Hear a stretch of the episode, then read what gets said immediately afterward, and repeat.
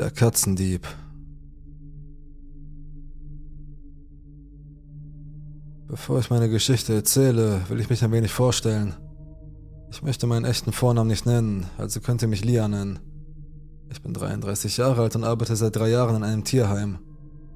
Ich werde nicht sagen welches und ich werde den Personen, die in dieser Geschichte eine Rolle spielen, andere Namen geben. Die Arbeit in diesem Tierheim ist alles andere als einfach. Man sieht jede Woche neue Katzen ankommen, Misshandlungen und natürliche Aussetzungen. Meine Geschichte spielt im Februar 2022. An diesem Tag kommt eine Frau zu ihrem Termin, um ihre Katze abzugeben. Sie kommt mit einer Freundin. Wir nennen diese Freundin Frau B. Während die Dame von meiner Kollegin, die wir Lilly nennen, betreut wird, kommt Frau B zu mir und sagt, dass auch sie ihre beiden Katzen abgeben möchte. Ich bin etwas überrascht, denn sie sagt mir das wirklich auf eine einfache Art und Weise, als ob es sich um eine banale Information handeln würde. Ich urteile nicht, sondern erkläre die Bedingungen und schlage einen Termin für ein paar Tage später vor. Am Tag des Termins, einem Freitag, kommt Frau B mit ihren beiden Katzen, zwei Geschwister, die bezaubernd sind. Sie erklärt, dass sie krank ist und sich nicht mal um ihre Katzen kümmern kann. Wir kümmern uns um sie. Am nächsten Tag gehe ich ans Telefon. Frau B erzählt mit sehr leiser Stimme, dass sie ihren Kindern nicht gesagt habe, dass sie die Katzen wegbringen würde, dass es ihnen seitdem nicht gut gehe, dass sie nicht mal schlafen könne, weil sie krank sei, dass sie die Katzen zurückhaben wolle. Lass uns klarstellen, dass das Aussetzen von Katzen kein harmloser Akt ist, der auf die leichte Schulter genommen werden sollte. Es ist wie bei einer Adoption. Wenn man es einmal getan hat, muss man dazu stehen. Ich erkläre ihr das und sage ihr, dass es nicht möglich ist, dass sie einen Vertrag unterschrieben hat, in dem steht, dass sie alle Rechte an den Katzen abtritt. Die Katzen heißen Tom und Jerry. Sie besteht darauf, lange und wird immer dramatischer. Um die Sache abzukürzen, sage ich ihr, dass ich mit meiner Vorgesetzten sprechen werde und dass wir uns bei ihr melden werden, und ich lege auf. Nur wenige Minuten später ruft der Sohn von Frau B an. Er will das Männchen zurück. Ich erzähle ihm nochmal genau das gleiche, was ich seiner Mutter gesagt habe, dann lege ich auf. Ich erzähle meiner Vorgesetzten davon, die den Fall übernimmt und sich darum kümmert, die Familienmitglieder zu kontaktieren. Lily und ich dachten, wir wären mit der Geschichte fertig, aber das war nicht der Fall. Um es kurz zu machen, eine Woche lang wurde meine Vorgesetzte von allen Familienmitgliedern belästigt. Der Sohn war sogar ins Tierheim gekommen. Am darauffolgenden Donnerstag fiel endlich das Urteil.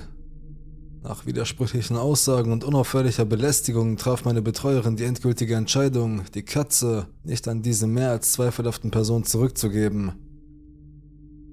Bei dieser Nachricht habe ich gemischte Gefühle. Ich bin mit der Entscheidung vollkommen einverstanden, aber gleichzeitig habe ich ein schlechtes Gefühl. Am nächsten Tag, ein Freitag, teile ich Lilly meine Zweifel mit. Ich erkläre, dass ich überzeugt bin, dass wir am Nachmittag Besuch von Frau B bekommen werden, die wieder versuchen wird zu verhandeln, um Tom und Jerry zurückzubekommen. Dann, dass am nächsten Tag ihr Sohn kommen wird, vielleicht mit Freunden, um uns einzuschüchtern oder was weiß ich. Der Nachmittag verläuft gut. Ich meine, Frau B auf der Kamera zu erkennen, die den Eingang des Tierheims filmt, aber schließlich ist sie es nicht und der Tag verläuft sorgenfrei. Am nächsten Tag, am Samstagnachmittag, habe ich die ganze Geschichte vergessen ich war entspannt. Der Nachmittag verläuft gut. Tom und Jerry sollen am Ende des Tages zusammen ihre neue Familie ziehen. Tolle Neuigkeiten. Lily geht nach unten, um ihre Raucherpause zu machen und lässt mich da mit der Praktikantin allein. Eine Sache, die man wissen sollte, ist, dass die Öffentlichkeit an der Tür des TMs klingeln und warten sollte, bis jemand die Tür öffnet, bevor man hineingeht. Denn wenn man die Tür einfach öffnet, besteht die Gefahr, dass eine entlaufene Katze davonläuft. Das steht an der Eingangstür. Als ich mir die Videos der Überwachungskameras ansehe, sehe ich einen Herrn nach oben gehen. Er hat eine Maske, eine Mütze, Handschuhe und eine Einkaufstasche, die offensichtlich leer ist. Er wird hineingehen, ohne zu klingeln, aber meine Kollegin hat ein schlechtes Gefühl und folgt ihm und sagt, er soll klingeln und warten, bis ich komme und ihm öffne. Ich lasse ihn ein wenig warten, denn Menschen, die nicht lesen, gibt es jeden Tag und das ist lästig. Ich öffne ihm schließlich die Tür, er will in das Katzengehege gegenüber dem Eingang stürmen und ich halte ihn an. Ich erkläre ihm, dass er Überschuhe anziehen muss und dass er seine Handschuhe nicht wieder anziehen kann. Ich bitte ihn, seine Einkaufstasche im Büro zu lassen, dann nehme ich ihn mit. Sein Verhalten ist seltsam. Er wirkt fiebrig, tut so, als würde er Katzen streicheln und drückt eine alte Katze weg, die kuscheln wollte. Dann geht er zu Tom, der auf einer Kommode neben der Tür liegt. Meine Kollegin Lilly sieht das und versteht, dass er mit einer bestimmten Idee im Kopf gekommen ist und beschließt, ebenfalls zu kommen. Zu diesem Zeitpunkt sind wir zu fünft. Meine Kollegin und ich, der Mann und ein junges Paar. Der Mann schaut sich Toms Ohren an. Lilly erklärt ihm, dass Tom noch am selben Tag adoptiert werden soll. Der Typ nimmt Tom auf den Arm. Die Katze wehrt sich ein wenig. Ich bitte ihn, ihn wieder hinzulegen, weil er nicht getragen werden will. Offensichtlich ist es dem Mann egal, was ich ihm sage. Das junge Paar sieht das und beginnt zu begreifen, dass etwas vor sich geht. Ohne Vorwarnung öffnet der Mann die Tür des Geheges mit der Katze auf dem Arm und rennt zur Haustür. Man muss wissen, dass es zwischen der Tür und der Haustür einen Korridor von einigen Metern gibt. Ich gehe hinter ihm los und packe seine Jacke auf dem Rücken, was ihn so weit verlangsamt, dass Lily an ihm vorbeigeht, sich auf die Haustür stürzt und ihn den Weg versperrt. Sie steht vor ihm, ich daneben. Dahinter ein Familienvater, der den Tumult gesehen hat, und in der Ecke des Büros die Praktikantin. Der Mann brüllt meine Kollegin an, sie solle ihn rauslassen, er sei bewaffnet. Sie sagt ihm, dass sie sich nicht wegdrücken werde, er müsse uns die Katze zurückgeben. Ich stehe daneben und habe die Hand auf der Katze, nur für den Fall, dass der Typ etwas nachlässt. Er schreit weiter. Meine Kollegin ruft der Praktikantin zu, sie solle den Notrufknopf unter dem Schreibtisch drücken. Der Mann merkt, dass er erledigt ist und die Polizei kommen wird, also versucht er zu verhandeln. Lassen Sie mich raus und ich gebe die Katze zurück. Wer glaubt das? Wir antworten ihm, dass das nicht geht. Zuerst die Katze. Schließlich lässt er Tom los, den ich aufgreife und wie einen wertvollen Gegenstand trage. Mein Herz klopft wie wild. Lilly hat sich von der Tür weggestoßen, um den Typen rauszulassen, der in ein Auto springt, in dem offenbar schon zwei andere Leute sitzen. Sie rasen los. Aber es ist Samstag, das Tierheim ist an diesem Tag sehr gut besucht und mehreren Freiwilligen gelingt es, das Nummernschild zu fotografieren. Der Familienvater, der hinter uns im Büro saß, berichtete uns, dass der Mann ein 30 cm langes Messer in der Gesäßtasche seiner Hose hatte. Als er sagte, dass er bewaffnet sei, reagierte ich zunächst nicht, sondern dachte, er wolle uns nur Angst machen. Danach brach ich in Tränen aus. Ich konnte nicht aufhören zu weinen. Aber ich weinte nicht, weil ich Angst hatte, obwohl ich Angst hatte, sondern weil mein Gehirn nicht verstehen konnte, warum ein Typ mit einem Messer bewaffnet kam, um eine Katze zu stehlen, die nicht einmal seine eigene war. Für diejenigen, die es nicht verstanden hatten, der Typ war vom Sohn von Frau B geschickt worden. Alle kamen, um mich zu trösten. Die Gendarmerie kam und wir machten unsere Aussage. Wir erfuhren, dass der Mann ein Dealer war und dass er bereits wegen Drohungen und Körperverletzung festgenommen worden war. Schließlich endeten die Dinge ziemlich gut. Tom und Jerry wurden an diesem Tag adoptiert und man hörte nie wieder etwas von dieser verrückten Familie. Ich für meinen Teil brauchte einige Zeit, bis ich keine Angst mehr hatte, dass dieser Typ wieder auftauchen könnte. Heute geht es Tom und Jerry in ihrer neuen Familie sehr gut. Also an Frau B., ihren Sohn und seine zwielichtigen Freunde, lasst uns nie wieder treffen.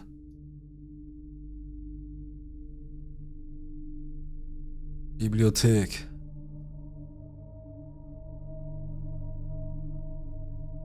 Das ist mir erst vor ein paar Minuten passiert. Ich bin gerade nach Hause gekommen und bin immer noch erschüttert. Ich bin eine lateinamerikanische Frau. Ich sehe jung aus und bin auch sehr klein. Als ich von der Schule abgeholt und an der Bibliothek abgesetzt wurde, setzte ich mich zunächst an einen kleinen runden Tisch, den nächstgelegenen an der Tür, der zufällig auch der nächstgelegene am Empfang war. Es dauerte eine Weile, bis ich den Mann bemerkte. Er saß an einem länglichen Tisch mit mehreren Stühlen an der Kante. Er war der Einzige, der dort saß, murmelte vor sich hin und blätterte in mehreren Bilderbüchern. Es war klar, dass der Mann eine Art Geisteskrankheit hatte oder vielleicht sogar schwer geistig behindert war, aber er kümmerte sich um sich selbst und störte niemanden, also beachtete ich ihn nicht weiter. Es gab viele geistig behinderte Menschen, die in diese Bibliothek kamen, um zu lesen oder zu lernen oder was auch immer, sodass ich mich nicht weiter darum kümmern konnte. Es verging mehr Zeit, ich war dabei, einen Artikel für meinen Geschichtsunterricht zusammenzufassen und ich erinnerte mich nicht einmal an den Mann. Doch dann kam er wie aus dem Nichts zu meinem Tisch und setzte sich mir gegenüber. Er sah mich nicht an. Er hat nicht mit mir gesprochen. Er hat nicht gefragt, ob der Platz noch frei ist. Räumte nicht einmal meine Sachen weg, die auf dem Tisch verstreut waren. Er ließ sich einfach mit seinen Büchern nieder und hörte nicht auf, unverständliche Worte zu murmeln. Meine Angst hatte sich verstärkt, was in meiner Gegend sehr ungewöhnlich ist, und ich ging im Geiste mögliche Optionen und Risiken durch, weil ich nicht wirklich wusste, ob er gefährlich war oder nicht. Dabei fielen mir viele Dinge an ihm auf, vor allem sein Auftreten, aber auch seine Kleidung. Er trug eine schmutzige Brille und Kleidung mit Löchern und schlammigen Flecken. Er hatte einen langen, ungezähmten Bart und trug eine Baseballmütze von Cartoon Network. Seine Bücher waren auch keine Bilderbücher, sondern Bücher für Mädchen der ersten Klasse. Die Pinkerly Coos Reihe, glaube ich, aber ich bin mir nicht sicher. Er nahm nicht einmal Augenkontakt mit mir auf. Es war, als ob ich und meine Sachen gar nicht da waren. Mir ist auch aufgefallen, dass er genuschelt hat. Er hat ohne Unterbrechung gesprochen und ich konnte nichts verstehen. Es war, als ob er nur sprach, um eine ununterbrochene Reihe von Geräuschen zu machen. Er machte keine Pause, während er dieses ganze Kauderwelt sprach, nicht um zu atmen oder sich auszuruhen. Er blätterte schnell durch die Bücher, las sie aber nicht laut vor oder so und legte sie dann beiseite, bevor er sich ein anderes schnappte. Daraufhin schrieb ich meiner Mutter eine SMS und bat sie, mich abzuholen, aber sie antwortete nicht. Normalerweise hätte ich kein Problem damit, einem Fremden, der sich unheimlich verhält, die Meinung zu sagen. Meine Mutter hat mir beigebracht, dass der schnellste Weg, einen Widerling loszuwerden, darin besteht, ihm klarzumachen, dass man nicht höflich oder leise sein wird. Wenn er sich unheimlich verhalten hätte, hätte ich eine Szene gemacht, die Empfangsdame herbeigerufen oder ihn angeschrien, aber dieser Mann hat mich nicht einmal angeschaut. Er war einfach seltsam. Wie gesagt, ich hatte den Verdacht, dass er entweder unter Drogen stand oder schwer psychisch krank war, aber er hatte bisher nichts getan. Wie gesagt, er hat mich nicht einmal zur Kenntnis genommen. Dann sah ich mich um, um zu sehen, ob alle anderen Tische besetzt waren und dass ich mit jemand anderem begnügen musste. Nein, es gab mehrere leere Tische. Sogar der Tisch, an dem er vorher gesessen hatte, war frei. Dann schaute ich die Leute um mich herum an, um zu sehen, ob sie wussten, was los war, aber niemand nahm Notiz von der Situation. Weder die Empfangsdame noch andere Studenten. Ich hatte wirklich nicht erwartet, dass sie etwas sagen würden, aber ein Nicken, um zu fragen, ob es mir gut geht, wäre sehr beruhigend gewesen. Meine Mutter schrieb mir endlich zurück, irgendwie panisch. Sie versuchte mich anzurufen, aber ich drückte sie weg und schickte dann eine SMS, dass er mir gegenüber sitze und nicht aufhöre zu murmeln. Dann sagte sie mir, ich solle aufstehen und zur Rezeption gehen, die direkt gegenüber dem Tisch war, an dem ich saß. Ich weigerte mich und ging stattdessen in den hinteren Teil der Bibliothek, da ich nicht in seinem Blickfeld sein wollte. Ich werde nicht lügen, ich fühle mich immer noch ein wenig schuldig wegen meines Verhaltens.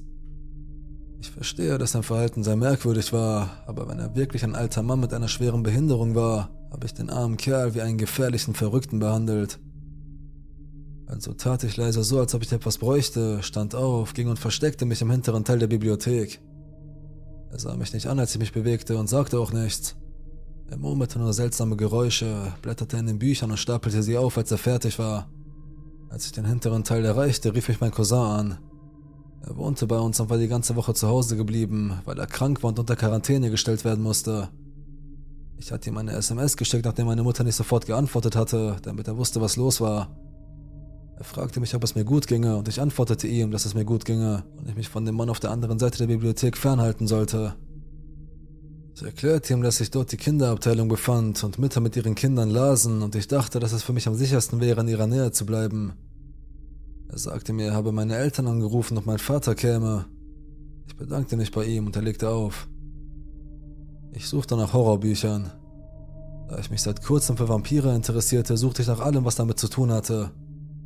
Als ich die Abteilungen auf der Suche nach dem Gruselgenre durchstöberte, spähte ich über den Rand der Regale.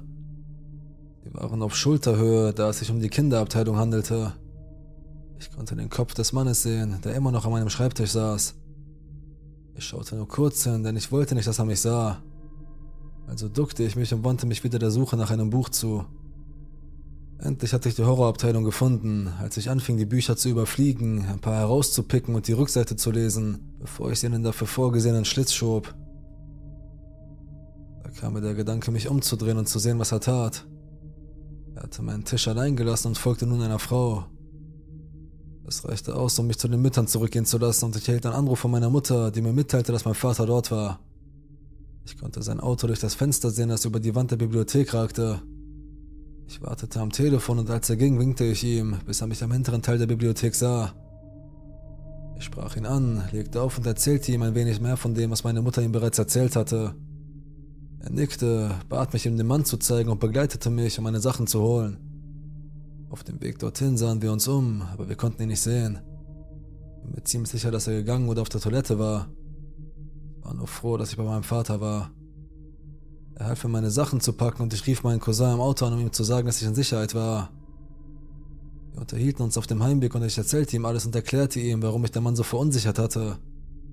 Ich beschrieb seine Kleidung, sein Verhalten. Mein Vater lachte sogar, als ich ihm erzählte, was für Bücher er bei sich hatte. Und vor allem erklärte ich sein seltsames Nuscheln. Wie er nur Laute und Vokale von sich gab, ohne anzuhalten oder Pausen zu machen. Als ich das hörte, meinte mein Vater, dass er auf Drogen sein könnte, aber dass er wahrscheinlich einfach keinen Bezug zur Realität hatte, und ich stimmte ihm zu. Ehrlich gesagt hoffe ich, dass es dem Mann gut geht und dass es sich nur um jemanden mit einer Behinderung und sehr schlechten sozialen Fähigkeiten handelt. Angenommen, das ist die Wahrheit, dann hat er mein Mitgefühl. Aber wenn er wirklich böse Absichten hatte und sich zu mir gesetzt hat, um mir Angst zu machen, dann hoffe ich für den Mann, der nicht aufhören wollte zu murmeln, dass wir uns nie wiedersehen.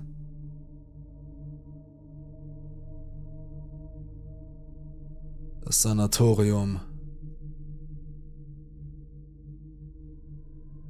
Gleich hinter der Grenze von Howard County in Carroll County, Maryland, befand sich ein altes, verlassenes Tuberkulose-Sanatorium, das Henryton State Hospital. Es wurde in den 1920er Jahren gebaut und diente ursprünglich als Behandlungszentrum für afroamerikanische Tuberkulose-Patienten. In einigen Berichten ist es jedoch, dass das Krankenhaus dann wirklich eher ein Eindämmungszentrum war, das dazu diente, Tuberkulose-Patienten aus der übrigen Gesellschaft zu verbannen. Direkt vor Henryton liegt der Patapsco River, ein flacher, breiter, langsam fließender Fluss, der in den wärmeren Monaten leicht zu überqueren ist. Im Winter müssen potenzielle Entdecker jedoch eine Meile flussabwärts zu einem alten, aber noch aktiven Eisenbahntunnel wandern. Dort können sie den Fluss überqueren und zum Fuß des Hügels weiterwandern, der zu dem Ort führt, an dem sich früher der Henryton State befand. Im Januar 2013 war mein Sohn in der Oberstufe der Highschool. An einem Samstag beschlossen er und zwei seiner Freunde, einen Ausflug zum alten Sanatorium zu machen.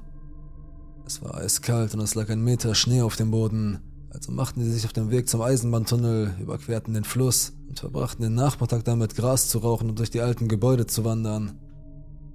Als sie kurz nach Einbruch der Dunkelheit zu ihrem Auto zurückkehrten, bemerkten sie erst, dass sie ihre Autoschlüssel vermissten. Das letzte Mal, dass sie sich daran erinnerten, sie dabei gehabt zu haben, war am Fuß des Hügels, der zum Campus hinaufführte. Ohne Taschenlampen wussten sie, dass es viel zu schwierig sein würde, den kilometerlangen Weg zurück zum Krankenhaus zu schaffen. Einer der Jungs trug eine Schneehose und meldete sich freiwillig, um durch den Fluss zu warten und nach den Schlüsseln zu suchen. Zum Glück dauerte es nicht lange, bis er sie am Fuße des Hügels fand, mitten auf dem Weg. Ich bin sicher, dass es jetzt so aussieht, als ob es sich um einen einfachen Fall von 17-jährigen Jungen handelt, die ein bisschen zu viel getrunken haben und den Überblick über ihre Sachen verloren haben. Das dachte ich mir auch, als mir meine Partnerin diese Geschichte vor ein paar Jahren erzählte. Ich glaubte nicht wirklich an Geister und es war mir nicht einmal in den Sinn gekommen, dass einer für das Autoschlüsselfiasko verantwortlich sein könnte. Im Oktober 2019 beschlossen meine Partnerin und ich, zu Halloween zum alten Krankenhaus zu wandern. Ich dachte, wir würden am frühen Nachmittag hingehen, uns eine Stunde oder so umsehen und dann zurückgehen. Was wir nicht wussten war, dass das Gebäude 2014 abgerissen worden war. Während der Wanderung erzählte meine Partnerin diese Geschichte wieder und wir lachten darüber. Sie machte mich jedoch auf meine eigenen Schlüssel aufmerksam, denn ich wollte auf keinen Fall in dieselbe Situation geraten. Ich hängte meinen Schlüssel an den Rucksack meiner Partnerin, damit sie nicht aus seiner Tasche fallen konnten. Sie blieben während der gesamten Wanderung an ihrem Rucksack befestigt und obwohl der Weg ziemlich schlammig und schwierig zu manövrieren war, gaben die Schlüssel auf dem gesamten Weg keinen Mucks von sich. Wir näherten uns dem Fuß des Hügels, der zum Krankenhaus führte. Je näher wir kamen, desto unbehaglicher fühlte ich mich. Fast so, als würden wir beobachtet werden. Damals schob ich es auf Paranoia. Plötzlich begannen meine Schlüssel, die immer noch am Rucksack meiner Partnerin befestigt waren, zu klimpern. Ich nahm an, dass sie an ihnen herumspielte, aber als ich zu ihr hinüberblickte, schien sie genauso verwirrt zu sein wie ich. Wir sahen uns einen Moment lang an, die Schlüssel klapperten immer noch. Sie löste sie aus dem Rucksack und steckte sie in ihre Tasche und wir gingen weiter den Hügel hinauf. Wir erreichten die Spitze des Hügels, auf dem sich das Krankenhaus befand, und stellten fest, dass es abgerissen worden war. Alles, was vom Henryton Hospital übrig geblieben war, war eine große Lichtung in den Bäumen. Es war fast so, als ob dort nie etwas gewesen wäre. Enttäuscht drehten wir uns um. Wir waren fast am Fuß des Hügels angelangt, als wir etwas in der Mitte des Weges bemerkten. Es sah aus wie ein Autoschlüssel und ich lachte, weil ich annahm, dass jemand anderes seinen verloren hatte.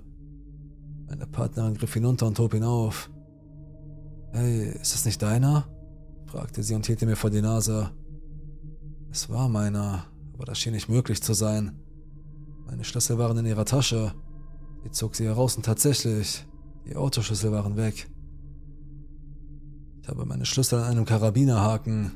Davon fällt nicht so leicht etwas ab, und selbst wenn, dann hatte sich mein Autoschlüssel vollständig von dem Schlüsselbund gelöst, an dem er hing. Wir dachten an das Klimpern, das wir am Fuße des Hügels gehört hatten, und daran, dass es so aussah, als ob etwas an den Schlüsseln herumspielte. Und ganz ehrlich, irgendetwas musste es ja sein. Ich habe meinen Schlüssel schon seit zehn Jahren, und noch nie hatte sich etwas gelöst, und seitdem auch nicht mehr. Weißt du, sagte meine Partnerin, es ist die gleiche Stelle, an der dein Sohn den Schlüssel gefunden hat. Das Unbehagen, das ich am Fuße des Hügels verspürte, kam zurück, und als ich sie ansah, konnte ich sehen, dass wir dasselbe dachten. Die Sache mit den Autoschlüsseln erschien mir jetzt plötzlich nicht mehr so zufällig. Ich schloss den Schlüssel wieder an den Ring und hielt den Karabiner auf dem Rückweg zum Auto fest. Obwohl sie an meinen Fingern baumelten, gaben sie den ganzen Weg über keinen Mucks von sich. Ich habe die obige Geschichte unzählige Male erzählt, und obwohl sie mir damals unglaublich vorkam, habe ich mich im Laufe der Jahre davon überzeugt, dass es nur ein verrückter Zufall war. Meine Partnerin und ich beschlossen, gestern Nachmittag ein letztes Mal nach Henryton hinaufzuwandern. Zum Teil wegen der schönen Aussicht, aber vor allem, weil wir sehen wollten, ob wieder etwas versuchen würde, unsere Schlüssel zu stehlen. Ich hatte nicht wirklich geglaubt, dass etwas passieren würde. Wie sollte es auch? Wir waren jetzt sehr aufmerksam auf die Schlüssel, die Wanderung dorthin war in Ordnung. Der Weg ist ziemlich wenig begangen und wir mussten viel über umgestürzte Bäume laufen und Dornenbüsche aus dem Weg räumen. Wie schon beim letzten Mal verspürte ich jedoch, sobald wir den Fuß des Hügels erreichten, ein Gefühl der Angst. Hatte das Gefühl, beobachtet zu werden, obwohl wir ganz allein dort oben waren. Ich drehte mich immer wieder um, in der Erwartung, etwas hinter uns auf dem Weg zu sehen, aber es war nie etwas zu sehen. Ich hatte die ganze Zeit ein Auge auf die Schlüssel meiner Partnerin, auch wenn ich versuchte wegzuschauen, um dem, was da oben war, eine Chance zu geben. Ich konnte jedoch nicht umhin, alle paar Sekunden nachzusehen. Ihre Schlüssel waren vollständig in der Tasche versunken, bis auf den Autoschlüssel, der oben herausschaute. Sie hatte das absichtlich so gemacht, damit sie leicht an etwas herankommen konnten, wenn es dort oben war. Aber auf dem Weg nach oben passierte nichts, außer einem zunehmenden Unbehagen. Je weiter wir den Hügel hinaufkamen, desto nebliger wurde mein Kopf. Ich fühlte mich desorientiert, als würde ich träumen. Ich sagte meiner Partnerin nicht, wie ich mich fühlte, weil ich sie nicht beeinflussen wollte, aber sie sagte mir später, dass es ihr genauso ging. Als wir wieder am Fuße des Hügels ankamen und die Schlüssel meiner Partnerin immer noch in ihrer Tasche steckten, sagte sie, Tja, das war wohl nichts. Sie schob die Schlüssel ganz in ihre Tasche, bevor wir weiter entlang der Bahngleise liefen, die dort vorbeiführten, wo Henryton früher war. Meine Partnerin war überzeugt, dass es noch einen zweiten Weg weiter an den Gleisen entlang gab, aber nach ein paar Minuten konnten wir keinen mehr finden. Wir kehrten um und liefen zurück in Richtung unseres Autos. Ich ging etwa fünf Schritte hinter meiner Partnerin und wir hatten noch nicht den Weg erreicht, der zum Krankenhaus hinaufführt. Ich schaute auf die Schlüssel, aber meine Gedanken schweiften ab, während wir gingen. Als wir etwa 30 Meter vom Weg entfernt waren, bemerkte ich aus dem Augenwinkel, dass das Kopfhörer-Etui meiner Partnerin, das zusammen mit den übrigen Schlüsseln an einer Kette hing, aus ihrer Tasche zu kommen begann. Ich dachte nicht sofort, das ist ein Geist.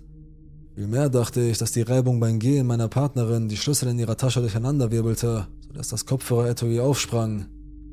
Als ich zusah, kam das Etui vollständig aus der Tasche und ganz langsam kam der Schlüsselbund dahinter zum Vorschein.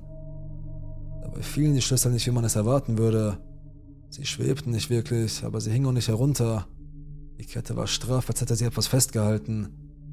Es schien, als ob das, was es war, versuchte, die Kette herauszuziehen, ohne dass meine Partnerin es bemerkte.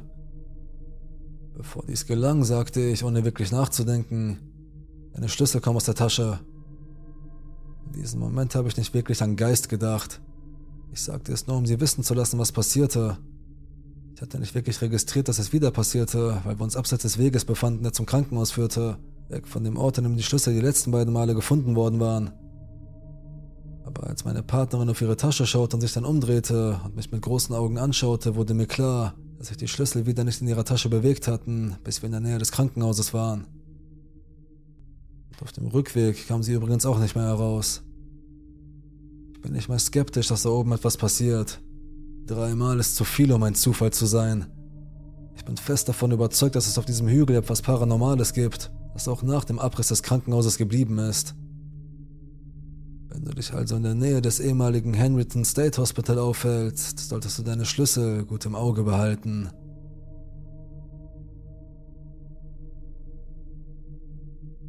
Zeltmorde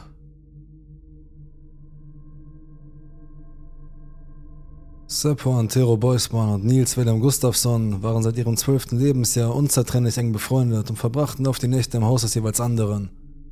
Beide wurden nach ihrem Schulabschluss Elektriker. Im Mai 1960 begann der inzwischen 18-jährige Seppo eine Beziehung mit der 15-jährigen Anja Toliki Maki. Etwa zur gleichen Zeit begann Nils eine Beziehung mit einer anderen 15-jährigen namens Maila Imerli Björklund. Zwei Wochen nach Nils Geburtstag beschlossen die vier in der Nähe des Bodomsee außerhalb von Espoo in der finnischen Region Osima zu zelten. Maila freute sich auf die bevorstehenden Ferien und ihren ersten Sommer, in dem sie sich nicht um ihre jüngeren Brüder kümmern musste. Obwohl die Eltern von Seppo und Nils sie als zuverlässig ansahen und ihnen vertrauten, wollten die Eltern von Maila und Anja sie nicht allein zelten lassen, da sie es als unsicher ansahen und erst nach hartnäckigen Bitten zustimmten. Der Campingplatz lag 30 Autominuten von ihrem Zuhause in Helsinki entfernt. Sie kam am 4. Juni 1960 an und Seppo machte sich an die Arbeit und ließ sich ein Zelt aus, brachte eine Angelausrüstung, ein paar Messer, Zangen, zwei Flaschen starken Schnaps und ein Dutzend leichter Biere von zu Hause mit. Nils kaufte Brot, Würstchen und Snacks. Am Nachmittag liehen sich Seppo und Nils zwei Motorräder, mit denen sie sich und Anja und Maida zum Campingplatz fuhren.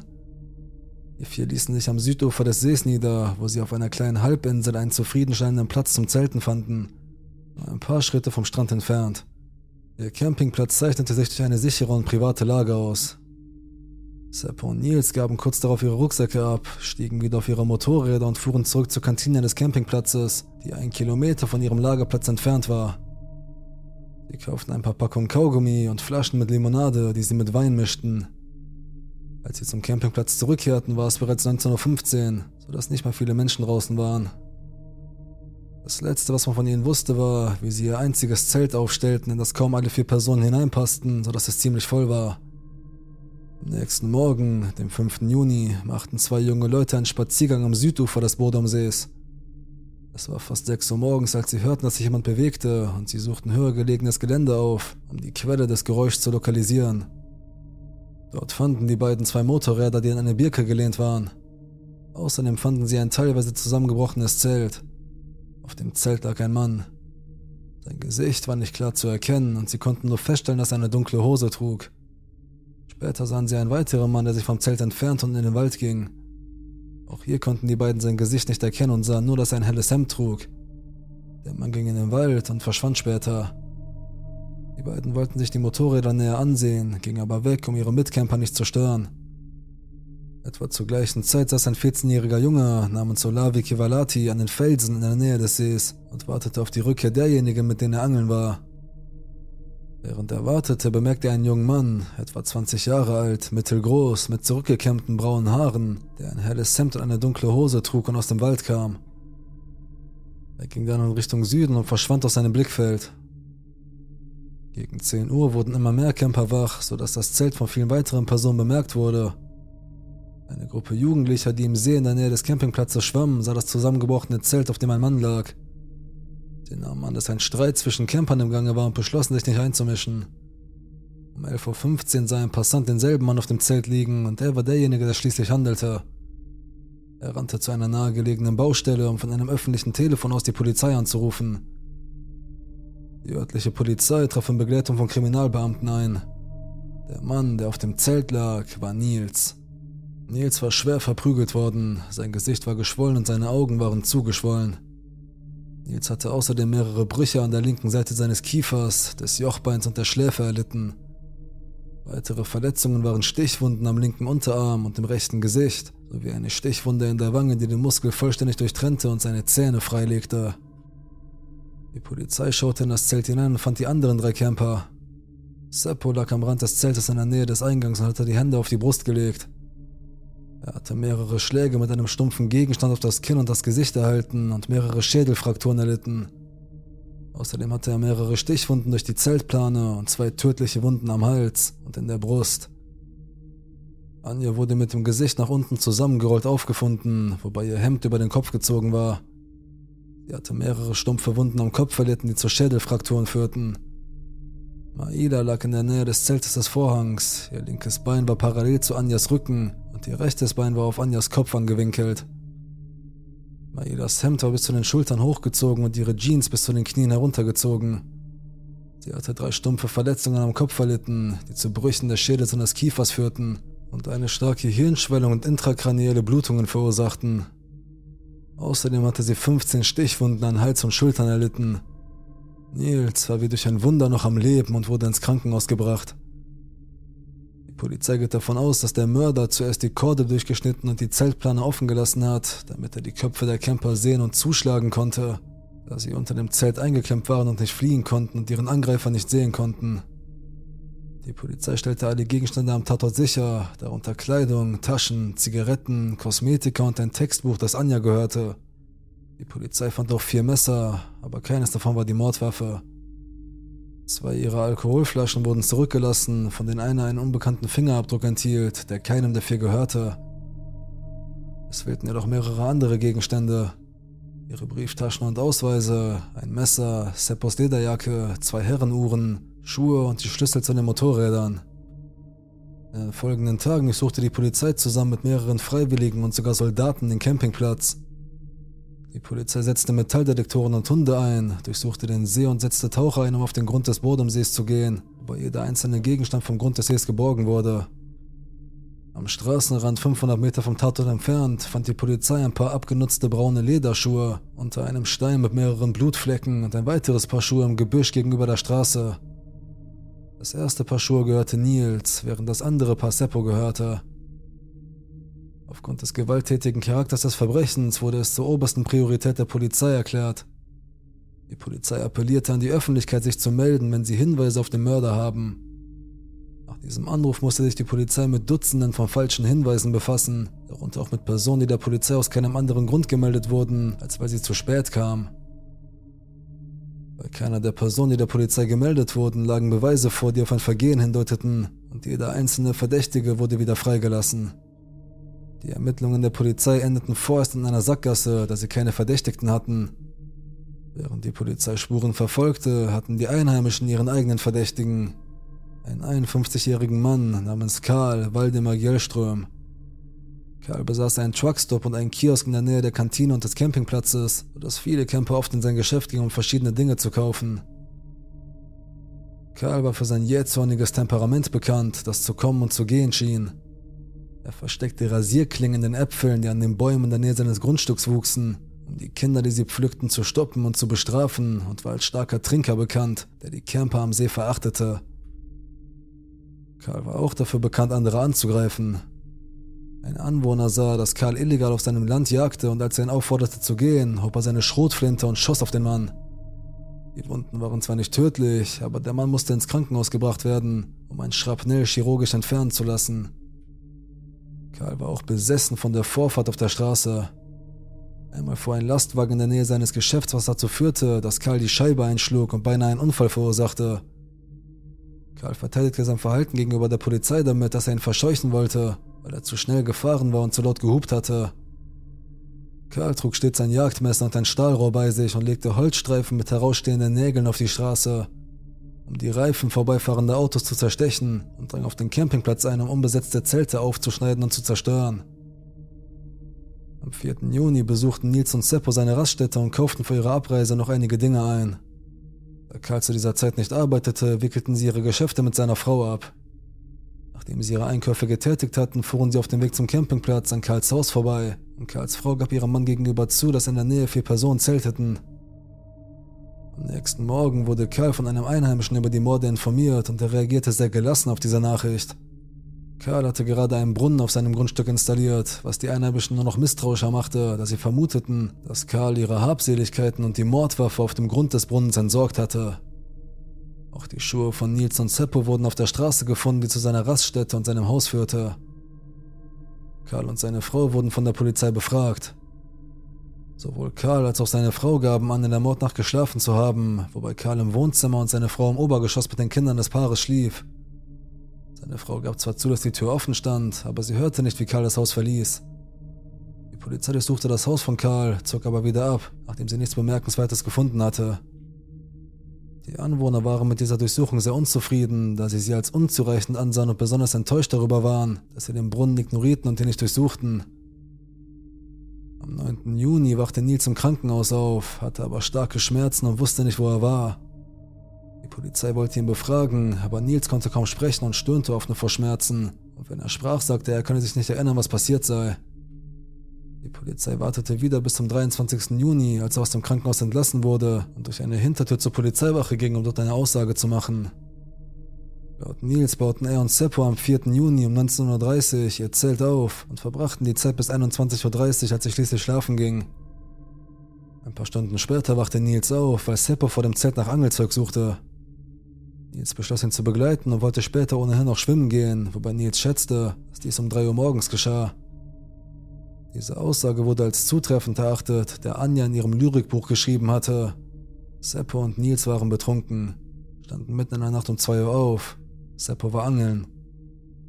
Die Polizei brachte ihn zurück an den Tatort in der Hoffnung, dass dies einige verdrängte Erinnerungen auslösen könnte, aber Nils konnte ihnen immer noch nicht sagen, was danach geschah. Die Polizei sah nun nur noch eine Möglichkeit.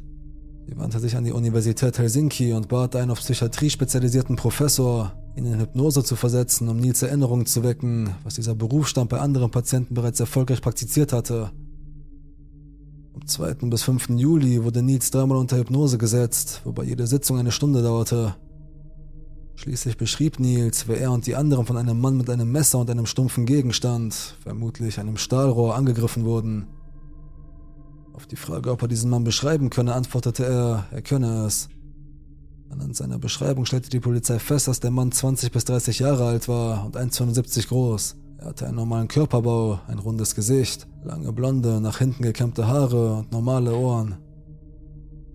Er hatte eine hohe Stirn mit ungleichmäßigen horizontalen Falten, dicke Lippen, einen kräftigen Kiefer, leicht hervortretende Wangenknochen, einen kurzen Hals, weiße Zähne, dicke und große Finger, Pickel auf der Stirn und den Wangen und schließlich trug er ein dunkles Hemd aus dickem, kariertem Stoff mit kleinen schwarzen Knöpfen. Auf der Grundlage dieser Beschreibung wurde ein Phantombild erstellt und an die Medien weitergegeben. Die Polizei hielt aufgrund dieses Phantombildes 50 Hinweise und nahm neun Verdächtige fest, wobei ein Verdächtiger von besonderem Interesse war. Am 6. Juni kam der 36-jährige deutsche Staatsangehörige Hans Assmann mit roten Flecken an den Händen und am Overall mit dem Krankenwagen in das chirurgische Krankenhaus von Helsinki. Seine Frau begleitete ihn ins Krankenhaus und sagte, dass Hans nach einem Anfall von Magenschmerzen ohnmächtig geworden sei. Während der Routineuntersuchungen stupste ein Arzt Hans in die Seite und als Reaktion darauf gab er ein kleines Lachen von sich, was das Krankenhauspersonal darauf aufmerksam machte, dass er nicht bewusstlos war. Nachdem er bei dieser Lüge ertappt worden war, zeigte Hans keine Reue und bedrohte das Krankenhauspersonal und forderte eine sofortige Behandlung. Dies veranlasste ein Assistenzarzt und mehrere andere Mitarbeiter, Hans genau im Auge zu behalten.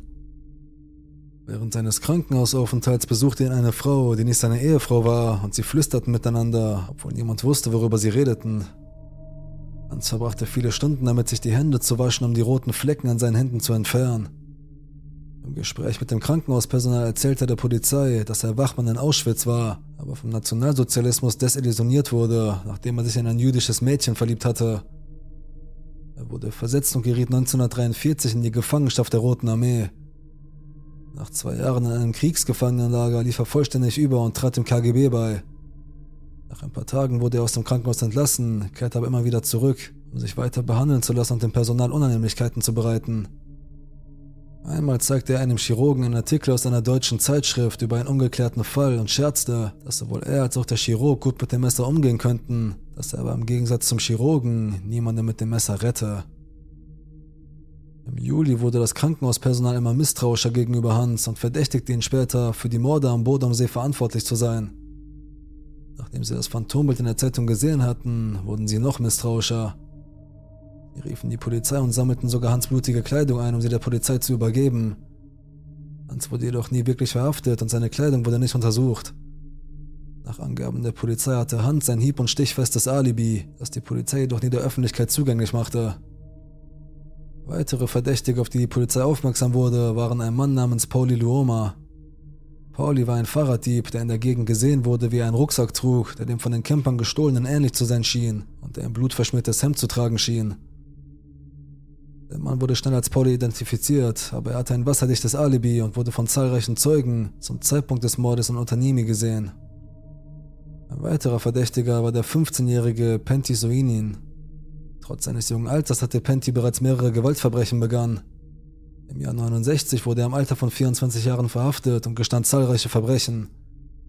Er sagte der Polizei, dass er zur Zeit des Mordes am Bodamsee war, nachdem er von der Schule weggelaufen war da der Polizei keine Details nennen konnte, die man nicht auch aus Zeitungsberichten erfahren hätte, es keine Beweise gab, die ihn mit dem Verbrechen in Verbindung brachten und Penty dafür bekannt war zu lügen, um sich einen Ruf zu verschaffen, schenkte die Polizei seinem Geständnis wenig Gewicht. Penty erhängte sich auf einem Bahnhof während eines Gefangenentransports. Über die letzten Verdächtigen wissen wir am wenigsten. Die Polizei scheint sie als Person of Interest und nicht als echte Verdächtige zu betrachten. Zwei junge Männer wurden in der Mordnacht beim Angeln am See gesehen und hätten das Verbrechen bezeugen und möglicherweise wertvolle Zeugenaussagen machen können. Doch stattdessen ließen sie ihre Angelausrüstung auf den Felsen am See zurück und verließen den Ort. Sie kehrten nie zurück, um ihre Ausrüstung zu holen, wurden nie identifiziert und meldeten sich trotz zahlreicher Appelle der Polizei nicht. Der Polizei ging allmählich die Spuren aus und nach und nach wurden in den Zeitungen keine neuen Ermittlungsergebnisse mehr veröffentlicht. Schließlich gingen der Polizei die Spuren aus und der Fall wurde kalt. In den folgenden Jahren vermuteten die Einheimischen weiterhin Karl als Hauptverdächtigen. Obwohl Karl der Skizze nicht ähnlich sah, reichte sein Verhalten aus, denn neben seinem gewalttätigen Verhalten versiegelte er nur wenige Tage nach dem Mord seinen Brunnen. Ende der 60er Jahre wurde bei seiner Frau Brustkrebs diagnostiziert und als sie im Krankenhaus lag, gestand sie einer Freundin, dass sie Karl für den Mörder hielt und der Polizei ein falsches Alibi gab, weil sie Angst davor hatte, was Karl ihr antun würde. Die Polizei, die zu diesem Zeitpunkt angeblich eine 80-seitige Akte über Karl hatte, besuchte das Krankenhaus, um Karls Frau zu befragen, die ihre Aussage zurückzog. Da sie keine Aussage machen wollte und keine Beweise vorlagen, die Karl mit dem Mord in Verbindung brachten, stellten sie im September 69 offiziell alle Ermittlungen gegen ihn ein. Vor dem Abschluss der Ermittlungen saß Karl mit einem Nachbarn zusammen und trank etwas, als er ohne erkennbaren Grund plötzlich wütend und traurig wurde. Als der Nachbar fragte, warum es gehe, sagte Karl, Begreifst du es noch nicht? Ich bin der Mörder hinter dem Lake Bode Massaker. Daraufhin der Nachbar. Wenn das stimmt, dann geh zum See und ertränk dich sofort. Sonst wirst du für den Rest deines Lebens in eine Zelle gesperrt. Willst du das? Am 2. August 69 fand die Polizei Karls Leiche im Boot am See, wobei die Todesursache als Selbstmord eingestuft wurde. Da es keine unabhängigen Zeugen für dieses angebliche Geständnis gab und Karl alkoholisiert und geistig unzureichend war, sah die Polizei dies nicht als ausreichend an, um die Ermittlungen einzustellen und Karl als Mörder zu betrachten. Was Hans betrifft, so wurde er 97 von einem Reporter interviewt und als er gefragt wurde, ob er der Mörder sei, sagte er, anstatt jegliche Beteiligung zu leugnen, ich kann die Details nicht preisgeben, was als Geständnis angesehen wurde. Einer der Ärzte, die Hans behandelten, schrieb auch drei Bücher über den Fall und darüber, dass Hans der wahrscheinliche Mörder sei. Es wurde sogar versucht, Hans mit anderen ungelösten Fällen in Verbindung zu bringen, wie zum Beispiel dem Mord an Kili Kisari und sogar dem Tod eines finnischen Parlamentsabgeordneten und Minister namens Penna Tervo. Hans verstarb am 19. Juni 1998 in einem schwedischen Krankenhaus. Im Jahr 2005 gab die Polizei endlich die Informationen frei, die sie über Hans hatte, Nachdem das Krankenhaus 1960 die Polizei angerufen hatte, wurde Hans verhört, aber man fand schnell heraus, dass er ein starkes Alibi hatte. Zum Zeitpunkt des Mordes hielt er sich mit seiner Geliebten in ihrer Wohnung in Helsinki auf, da er eine außereheliche Affäre hatte. Er wurde vom Vermieter, der Vermieterin, der Schwester der Geliebten und deren Ehemann gesehen. Es war ihm unmöglich, die Wohnung unbemerkt zu verlassen und er wachte am nächsten Morgen von 6 bis 9 Uhr auf und kochte Kaffee. Damit wäre er aus dem Schneider gewesen. Das Blut auf seiner Kleidung war rote Farbe. Ein seltsames Verhalten war auf einen Rausch zurückzuführen und der Grund für seinen Krankenhausaufenthalt waren Magenschmerzen. Die Polizei hatte Hans Fingerabdrücke in den Akten und nahm 78 die Ermittlungen wieder auf, um sie mit unbekannten Fingerabdrücken zu vergleichen, die auf Getränkedosen am Tatort gefunden worden waren, aber sie stimmten nicht überein. Die Öffentlichkeit war immer noch nicht zufrieden und glaubte weiterhin, dass Hans aufgrund seiner Ähnlichkeit mit dem Phantombild der Mörder war. Vielen fiel auch auf den Bildern der Trauerfeier vom 13. Juni 1960 auf, dass sich unter den Trauernden ein Mann befand, der wie der Mann auf dem Phantombild aussah, und viele glaubten, dass Hans die Beerdigung besuchte, um den Mord noch einmal zu erleben. Die Polizei hingegen schenkte dem Phantombild nicht mehr viel Glauben. Es wurde festgestellt, dass Hypnosen auch falsche Erinnerungen hervorrufen können. Olavi wurde ebenfalls unter Hypnose gesetzt und beschrieb einen ähnlichen Mann, aber das war sechs Jahre nach der Tat, als das erste Phantombild bereits bekannt war. Es gab noch einen weiteren Grund, warum das Phantombild nicht berücksichtigt wurde. Nils könnte gelogen haben. Im Jahr 2003 wurde der Fall neu aufgerollt, nachdem in den vergangenen 43 Jahren zahlreiche Fortschritte bei DNA-Tests und in der Kriminaltechnik erzielt worden waren. Alle Beweismittel, die Blutflecken aufwiesen, wurden getestet und am 29. März 2004 verhaftete die Polizei Nils Willem Gustafsson, einen inzwischen 62-jährigen, halbpensionierten Lastwagenfahrer und Rentner. Die DNA-Tests ergaben, dass das Blut des Opfers an Nils Schuhen gefunden wurde, nicht aber an seinen eigenen.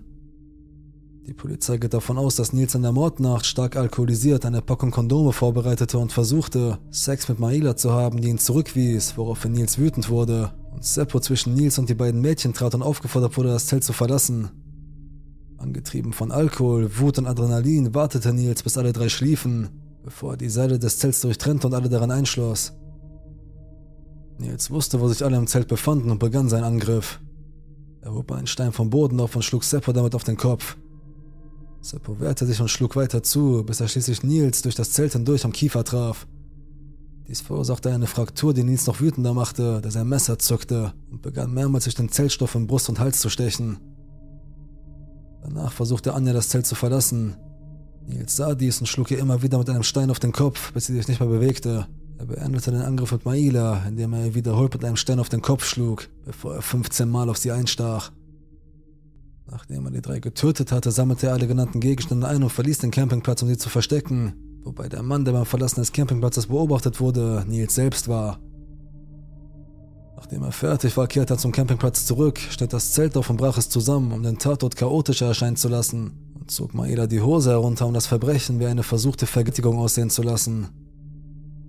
Am nächsten Tag, als die Presse von der Verhaftung erfuhr und Nils Name in der Zeitung veröffentlichte, meldete sich eine 61-jährige Frau, Sie erzählte der Polizei, dass sie 1960 17 Jahre alt war und mit ihren Freunden zeltete, als sie Nils mit anderen streiten sah dass dies nach dem Mord war.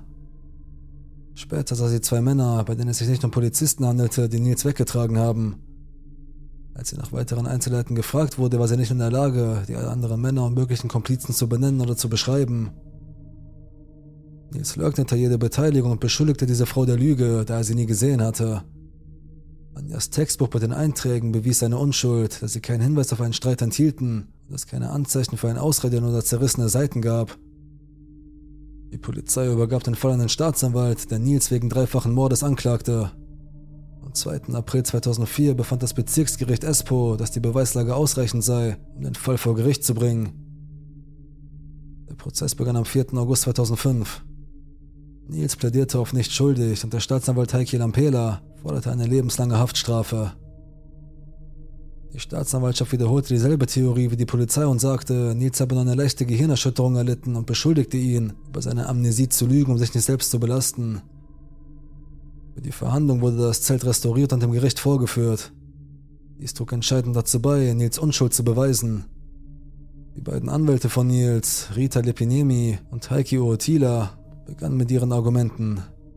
Die bestritten, dass es Nils war, der seine und Seppos Schuhe in die Büsche geworfen hatte, da er in diesem Fall ganz allein entweder barfuß oder nur in Socken zum Campingplatz zurückgelaufen wäre. Das war ein Problem, denn sowohl seine Fußsohlen als auch seine Socken waren sauber und zeigten keine Anzeichen dafür, dass er eine so lange Strecke gelaufen war. Der Staatsanwalt behauptete, das Zelt sei nach den Morden aufgeschnitten und durchstochen worden, um den Tatort zu verunreinigen. Dank des restaurierten Zeltes konnten Nils Anwälte seine Theorie durchlöchern. Die Blutflecken auf dem Zelt, die sich alle in der Nähe der Stichwunden befanden, wiesen stark darauf hin, dass die Opfer durch das Zelt hindurch erstochen wurden. Die Polizei wies auch darauf hin, dass die Staatsanwaltschaft und die Polizei in ihrer Theorie über den Tathergang auch davon ausgingen, dass Nils die Opfer durch das Zelt erstochen hätte. Nils hatte viele nicht selbst zugefügte Stichwunden erlitten, was der Theorie von Polizei und Staatsanwaltschaft widersprach, wonach Seppo ihn lediglich mit dem Kiefer durch das Zelt getreten hatte. Am Tatort wurden nur Blutspuren von den vier Opfern gefunden und die Staatsanwaltschaft glaubte nicht, dass weitere Personen im Verbrechen beteiligt waren. Die Verteidigung wies diese Behauptung zurück. Es waren nur 20 Blutproben von elf Orten untersucht worden, was bedeutete, dass die Polizei und die Staatsanwaltschaft keine Möglichkeit hatten, die Existenz einer fünften Person mit Sicherheit auszuschließen. Die DNA hatte sich zu einem Zeitpunkt bereits 45 Jahre lang abgebaut und selbst wenn die Ergebnisse zutreffend wären, hätte der Mörder, wenn er entsprechend vorbereitet war, möglicherweise keinen einzigen Tropfen Blut vergossen. Die Verteidigung wendete auch die DNA-Ergebnisse gegen sie und wies darauf hin, dass Nils Blut an dem Ort gefunden wurde, an dem er angeblich geschlafen hatte. Sie argumentierten, dass, wenn er der Mörder war, sein Blut nicht im Zelt hätte sein dürfen. Die Verteidigung berief sich auch auf Augenzeugen, die sahen, wie sich andere Personen vom Zelt entfernten, als Nils bewusstlos darauf lag. Während die Staatsanwaltschaft neurologische Sachverständige als Zeugen aufrief, die erklärten, Nils habe eine leichte Gehirnerschütterung erlitten, hielten die Verteidigung und ihre Sachverständigen dies für lächerlich. Er war fast fünf Tage lang bewusstlos gewesen, hatte bleibende Hirnschäden und Gedächtnisverlust erlitten und war nach dem Aufwachen wochenlang nicht in der Lage, sein Gleichgewicht zu halten und musste einen Stock benutzen. Der Staatsanwalt und die Polizei erklärten auch nie, wo seine schweren Verletzungen stammten. Als letzter Versuch wurde ein Polizeibeamter, der Nils Zelle während seiner Untersuchungshaft bewachte, dazu gebracht, über ein angebliches Geständnis von Nils auszusagen. Der Beamte sagte aus, dass Nils gesagt habe, ist doch egal, was passiert ist, ist passiert. Schlimmstenfalls werde ich zu 15 Jahren verurteilt, was sie als Geständnis werteten.